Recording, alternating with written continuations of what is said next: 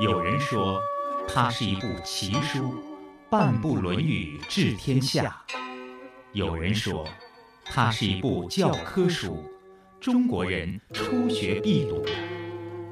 这部流传两千多年、记载着孔子谆谆教诲的书，都讲了什么？又能给生活在现代社会中的人们带来怎样的人生启示呢？让我们一起品读《论语》。曾子名申，字子瑜，山东嘉祥县人，春秋末期著名思想家、教育家。他十六岁拜孔子为师，因勤奋好学，颇得孔子真传，著有《大学》《孝经》《曾子十篇》。后世尊奉为宗圣。曾子成就卓著，从他的身上我们能学到些什么呢？在今天的品读《论语》节目当中，就让我们来认识曾子。节目嘉宾：《论语》研究专家、山东财经大学王卫教授，主持人：溪水。王卫，山东财经大学教授、硕士研究生导师。多年致力于《论语》的研究和传播工作，著有《身边的论语》《四言论语》《论语人物类编》等书。王教授，曾子这个人呢，是《论语》当中为数不多的可以被称为“子”的人。“子”的意思在这里就是老师的意思，但毕竟有很多人还是对他不了解，所以你首先还是给大家介绍一下，好吧？好。曾子这个人呢，他是孔子晚年的学生。孔子呢招的学生啊，一共分了三批，一个是孔子早年招的学生，啊，另外呢是孔子在周游列国时招的学生，再一个呢就是孔子晚年六十八岁那年回到鲁国以后招的学生。呃，那么曾子呢，就是孔老夫子回到鲁国以后招的学生。据历史的文献记载呢，曾子呢跟孔子学习的时候啊是十六岁。有的文献记载呢，曾子他的年龄啊比孔子呢小四十六岁。这么推算的话，就是当孔老夫子七十三岁去世的时候，曾子呀也不过就是个二十七岁的年轻人。但是《论语》当中呢，就像你刚才所讲，称子的人不多啊，有曾子，有冉子，有游子，还有一个闵子。当然，闵子呢在《论语》当中只称过一次。那有的学者认为呢。名字这个子呢，很可能啊，就是闵子骞把那个骞掉了啊，成闵子，啊，实际上是除了孔子以外，是三个人称子：有子、曾子，那么还有冉子。在《论语》当中呢，曾子的地位啊是比较重要的啊。有关曾子的篇章有二十章，我们知道《论语》呢有五百一十二章，有二十章左右，那么这个篇幅也就比较大了。他之所以称子呢，是因为啊，这么两个原因。第一个呢，就是曾子很好的继承了孔子学说的一些精髓。后来呢，他又开门办学，因为《论语》这部书呢，据认为是曾子的学生啊参与了编辑的工作。这样呢，他的学生在编的时候呢，自然把他老师也称为子，这是一个非常重要的原因。呃，曾子这个人呢，应当这么讲啊，他是一个非常有特点的人。第一个，那么在《论语》当中讲，孔老夫子讲“深夜庐”，这个“庐”呢，就是慢的意思啊，就是反应比较慢。这是孔老夫子在《论语》当中呢，专门对曾子有个评价。但是这个反应慢，不等于他没有成就。后来呢，曾子的成就就非常大，大在什么地方呢？就是因为孔老夫子呢，他的儿子伯鱼早死，留下了一个孙子啊，就是子思。啊，曾子去世之前呢，把子思托付给曾子教育，这样呢，就是曾子呢是子思的老师，啊，就是因为这个原因，所以他跟孔孟学派和呃思孟学派的联系啊，他是一个承前启后的人物。那说起曾子，我们就能想起他的一些成就，比如说他留下的一些比较著名的文章，像《大学》就是他做的。对对对，我们常常挂在嘴边的“修身齐家治国平天下”，就是他说的，出自《大学》。嗯，呃，另外《孝经》也也是他写的。论语》是他主持编纂，呃，应当是他弟子主持编纂。还不是他如果是他自己编纂的话呢，他自己不会成为自己子，哦。因为他的学生对他有尊重。因为在《论语》当中啊，谈到曾子的时候，都是叫曾子，嗯很少指名道姓。当然，在指名道姓的过程当中呢，是孔老夫子的语气的时候指名道姓，但是在记述曾子的时候，一般都是叫曾子怎么样，曾子怎么样。从这一点上来讲呢，《论语》这部书应当是曾子的学生参加了这个《论语》编辑的工作，他自己不大可能成为自己子。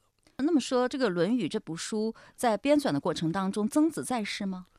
呃，应当曾子不在世了。哦，已经不在世了。因为《论语》当中呢记载了曾子临死以前的一些话，所以说估计是曾子呢去世以后的事情。谈到这个《论语》啊，现在的编纂工作呢，呃，应当这么讲，一致的结论，这是孔子去世以后啊出现的作品。另外一个呢，不仅仅是曾子啊，你想是游子的学生、冉子的学生，也参加了这个《论语》的编辑工作。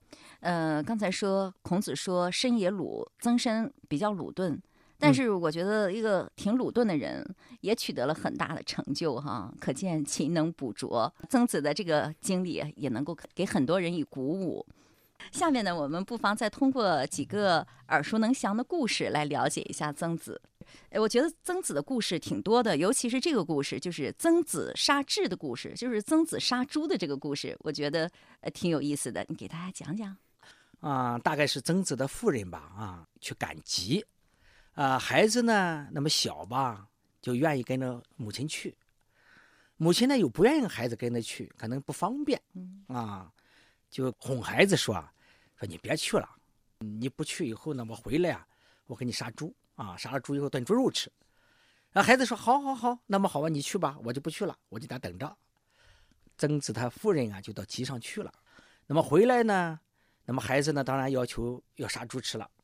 那么曾参呢，这个时候呢，就就问怎么回事这个夫人呢，就给他解释，孩子不听话，要跟我到集上去。我为了哄孩子不到集上去，所以我呢就讲回来给他杀猪吃。那么曾子呢，默契到了就把猪杀了啊，并且炖了猪肉吃了。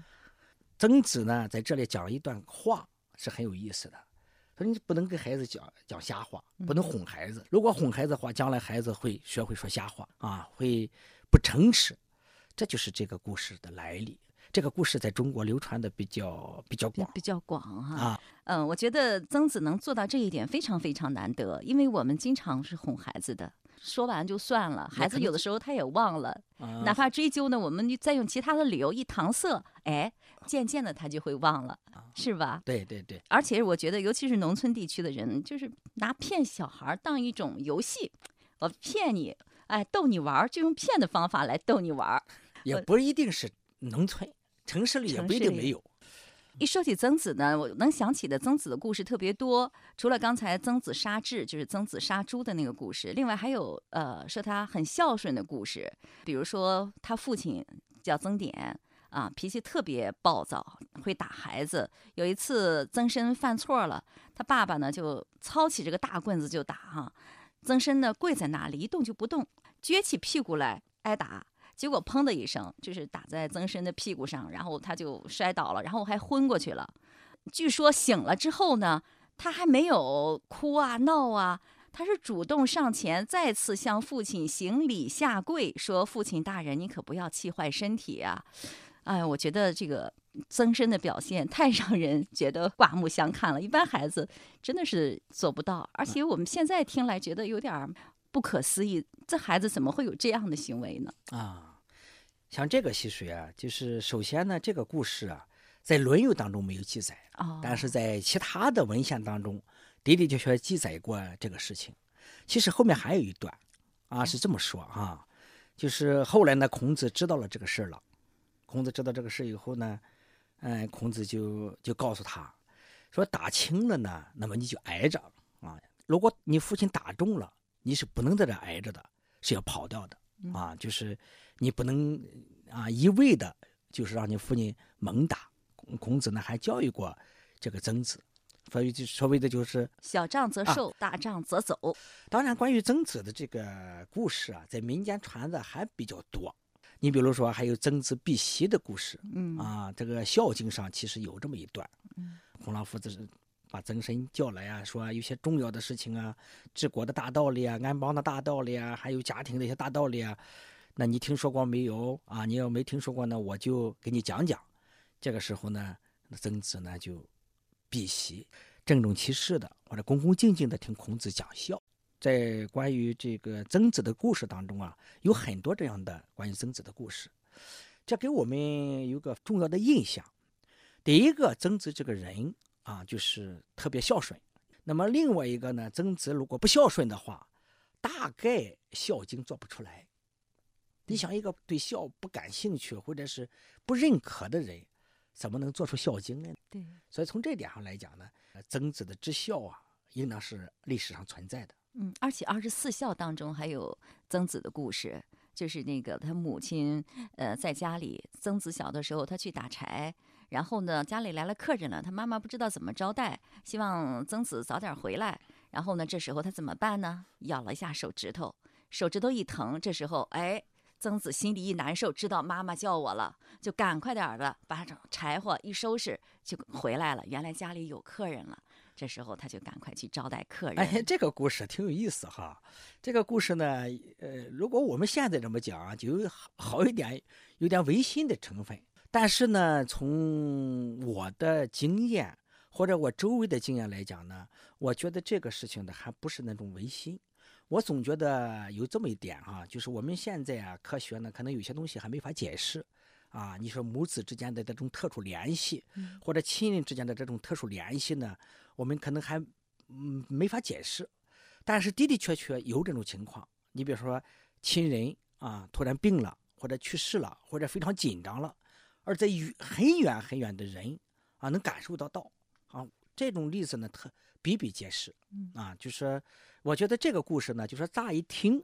好像是一个违心的东西，但是我从我本人的经验还是周围的接触的人来讲呢，我觉得这个故事可能还是个真实的故事，啊，所谓的母子连心啊，嗯，是，不过这也得建立在曾子对母亲很孝顺的这样一个前提下嘛，平常感情很好，他才有这个心。如果啊、他光顾着玩了，成天家里的事儿根本就不惦记的话，恐怕也就没有这个感应了吧。嗯，也可能。刚才呢，我们讲了几个曾子的故事，曾子的这样一个形象，我觉得就出来了，就是一个是比较鲁钝一些，再一个特别老实、特别孝顺，又特别好学，总之是一个特别老实巴交的好孩子的一形象。对，是这么个形象。如果没有这个形象的话，他成不了这么大的成就。他关键是还是努力，虽然不是那么很聪颖啊，不像子张那样非常的聪颖，也不像子贡那样啊非常的聪慧，但是呢，的的确确非常的诚实啊、诚恳啊、努力啊，是这么一个人。他在孔子的弟子当中算是成就比较大的一个吧。他应当是比较大的，他的大呢，是因为这种就是孔子这个学说和孔孟之道的这种传承关系。孔子呢，那么晚年教了曾子，曾子呢又教了子思啊，就是教了孔子的孙子子思，就是做中庸的那个。嗯那么子思呢，又开门办学啊，招学生，招学生呢，他的学生又教了孟子。哦，子思的学生教了孟子。教了孟子哦。那么这样的，我们看呢，这个孔孟学派啊，它是通过曾参这个关键点把它连接起来的啊。孔子教了曾子，曾子教了子思，子思的门人又教了孟子。那么这样就算起来就是五代了，是吧？嗯？那么这五代呢，我们通常中国经常讲孔孟之道，孔孟之道，而连接着两个桥梁的，这孔孟之道的桥梁的，大概有三座桥梁，啊，曾子算一个桥梁，子思算一个桥梁，子思的门人算一个桥梁，那么到了孟子，所以他如果从传承的这个关系来讲呢，就的的确确这个曾子的这个贡献就是非常大了，啊，就是如果没有曾子的话，很难说这个孔子的学说能够流传下来，或者能够发扬光大。而且这个《论语》还是曾子的弟子来编纂的啊，《大学》据说还是曾子做的。四书当中的两部都与这个曾子与人密切的关系，还不止两部，三部。子思也和曾子与人密切的关系，是是曾子的学生吗？呃，《中庸》是子思做的。对，啊，所以他从这一点上来讲，他的地位特别高。有些地方的孔庙当中啊，一般呢，当然在大成殿当中啊，就是孔子作为祭祀也好，呃，作为祭奠也好吧，他那个牌位是正牌位，陪祀的啊，就是陪着享祀啊，享祀的呃有几个人，那么其中曾子就是其中之一啊，就是曾子呢算是作为儒学学派五大圣人当中的啊之一。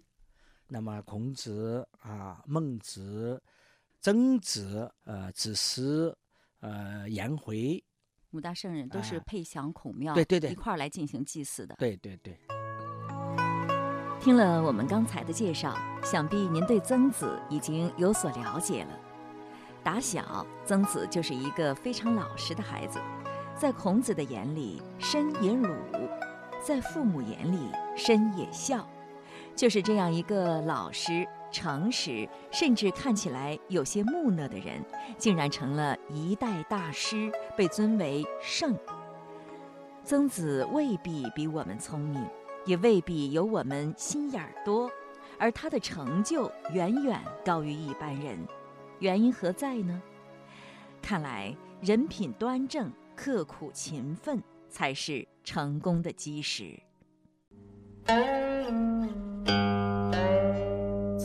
子曰：“吾日三省吾身：为人谋而不忠厚，与朋友交而不信厚，传不习厚。”刚刚呢，我们大致的了解了一下曾子是一个什么样的人。下面呢，我们再来通过和他的弟子以及和孔子的一些对话，来了解一下曾子是一个怎样的人。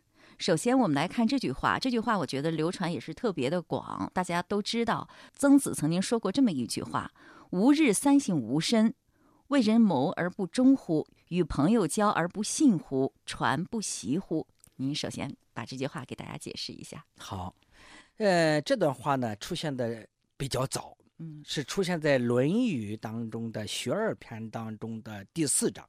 曾子曰：“吾日三省吾身：为人谋而不忠乎？与朋友交而不信乎？传不习乎？”这个话是什么意思呢？曾子说啊，说我每天大概有做三个方面的反省。第一个反省，就是我在给别人做事情的时候，是不是尽心尽力了？为人谋而不忠乎嘛。第二一个呢，与朋友交而不信乎，就是我在和朋友交往的过程当中，我做到没做到信。第三个呢，叫传不习乎。关于传不习乎呢，有两种解释。第一个呢，是孔子，就是曾子呢，作为一个学生这个位置来讲的。学生来讲呢，就是老师教给我的东西，这叫老师教教东西传。那么老师教给的东西呢，我是不是温习了、复习了，好好的在课下复习过了？这是一种解释。那么传不习乎呢，还有另外一种解释。有的人说不是这个意思，就说曾子呢后来做了老师，做了老师以后呢，那么他在这个教教学生的时候呢要备课，就是我在传授知识的时候，我是不是也好好的做准备了？其实呢，溪水呢这两种解释，我觉得都很好。那么第一种解释，作为学生来讲，啊，传不习乎，老师教给的东西是不是复习了？因为只有我们通过人这个记忆规律呢，老师传的东西啊，你可能一下子吸收不了，要通过多次的课下复习才能掌握。那么这个复习呢，是学习的一个非常重要的方法。所以从这点上来讲，那么曾子呢，就是掌握了这个学习的规律和学习的方法。如果是这句话是从作为曾子作为老师角度来讲，我觉得更重要。就是作为一个老师来讲，那么要一气昭昭啊，识人昭昭，不能一气昏昏，识人昭昭啊。就是说，在自己讲授这个东西的时候，自己必须首先明白、贯通啊，非常清楚。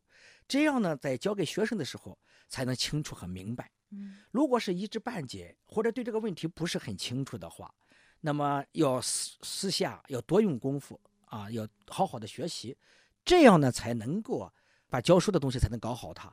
所以这个传不习乎呢，从我这个做老师这个角度来讲，也是讲得通的啊，并且是非常重要的。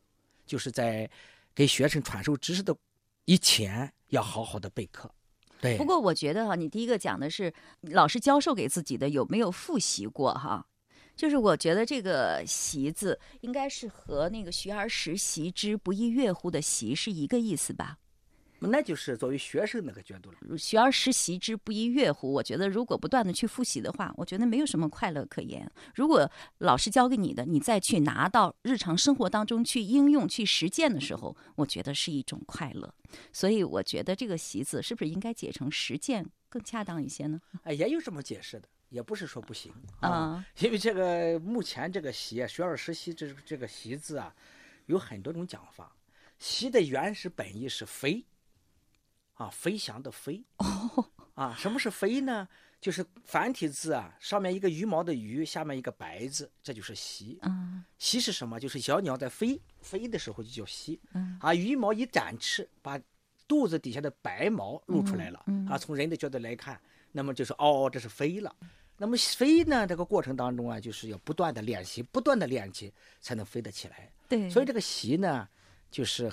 为什么这个习代表了不断的练习？就是过去的非啊，就是习，就这么个意思。嗯嗯，我觉得反正不断的复习没大有意思，因为不断的实践才有意思，它有用才有意思。不断的复习不是没有意思，这我作为呃你你不是说没有意思，你要是考试的话，你不不复习还真不行啊。但是学而时习之，不亦乐乎？他还高兴啊！孔老夫子呢 是引导学生那样高兴啊啊！但是呢，学习啊有时候的的确确是一个。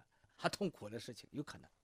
刚刚我们讲的是曾子，他每天都要做的一件事儿，就是吾日三省吾身，每天要从多个方面反省自己。嗯，曾子肯定是一个君子，君子每天做的一个事情，就是要不断的反省自己。他好像在这个事情当中感到了一种必要吧？我觉得他反省的三个事情，我们来看，第一个反省的是忠，嗯，第二个反省的是信，第。三个凡成的就是传不习的这个传传的问题，我觉得呢，就是第一个问题忠，就是第一个问题是忠，第二个问题是信，这是孔老夫子特别强调的两点啊。比方孔老夫子讲：“主忠信，无由不如己者，过则勿惮改。”那么关于忠信呢，孔老夫子啊，在他的给他的学生讲啊，讲的非常的多。正是因为讲的非常的多，所以曾子呢就觉得老师对这个问题特别看重，所以我就从这两个方面来反省反省自己。我觉得是他听老师话的一个表现。那你觉得这句话对我们今天的人而言有什么样的启示吗？我觉得第一句话关于忠。因为忠是什么呢？忠就是尽最大的努力啊，去把事情做好，它这就算是忠了。呃，比如说我们现在呢，在一个单位工作，我们要忠于职守。如果在一个单位去工作不忠于职守的话，那么第一个呢，你对不起那份工资，这是从小处来讲；从大处来讲呢，你可能对不住党和人民的信任。第二个呢，就是信字也特别重要。那么人和人之间呢，如果没有信，这个成本就太大了啊！就是从经济学上来讲呢，如果没有信任关系，没有信用关系，这个成本就非常大。如果有了信任关系，交易的成本就很小啊。那么所以这个信啊，应当是特别重要的一个事情。说到这儿，原来这个忠就是竭尽全力的给别人办事儿，就算是就是忠。对，比如说我们现在在这里竭尽全力的要把节目录好，这就是忠，是吗？也是一种的一种表现。我们不是应付啊，应付的话就不是忠了。传不习乎？那么我们在这里学了《论语》，经常复习一下，或者经常实践一下，就是传而习了，是吗？从这儿也可以看到，就是君子经常做的一件事儿，就就是反省自己。而我们平常人，我感觉反省的时候比较少一些。一般人哈，总是看这个人不好，看那个人不好。我们现在的人为什么不反省？原因就是认为自己一贯正确，或者自己特别正确，或者自己认为自己不犯错误，这是不反省的一个原因。嗯。而一个呢，就是比较顺利，啊，任何东西很顺利，人在顺利的情况下就不容易反省。但是人呢，遇到很大的挫折，往往有的。就会有两种态度，有的就是反省自己啊，这个事情可能是我的责任啊，不是别人的责任。当然，也有的人呢，就是怨天尤人啊，这个事情出了啊，责任不在我。所以这个反省呢有两种，第一种呢，就像曾子这样，他是一种主动的反省，他就有反省的意识，他每天都在想这个事情啊，为人谋而不忠乎啊？有朋友交而不信乎？那么作为曾子来讲，他已经成了习惯，啊，成了一种主动的习惯。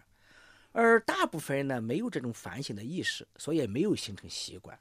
但是通过学习《论语》呢，那么我们可以呀，就是学习曾子的这种主动的反省精神。啊，不一定是反省这两个方面，可能我们需要反省的东西还很多。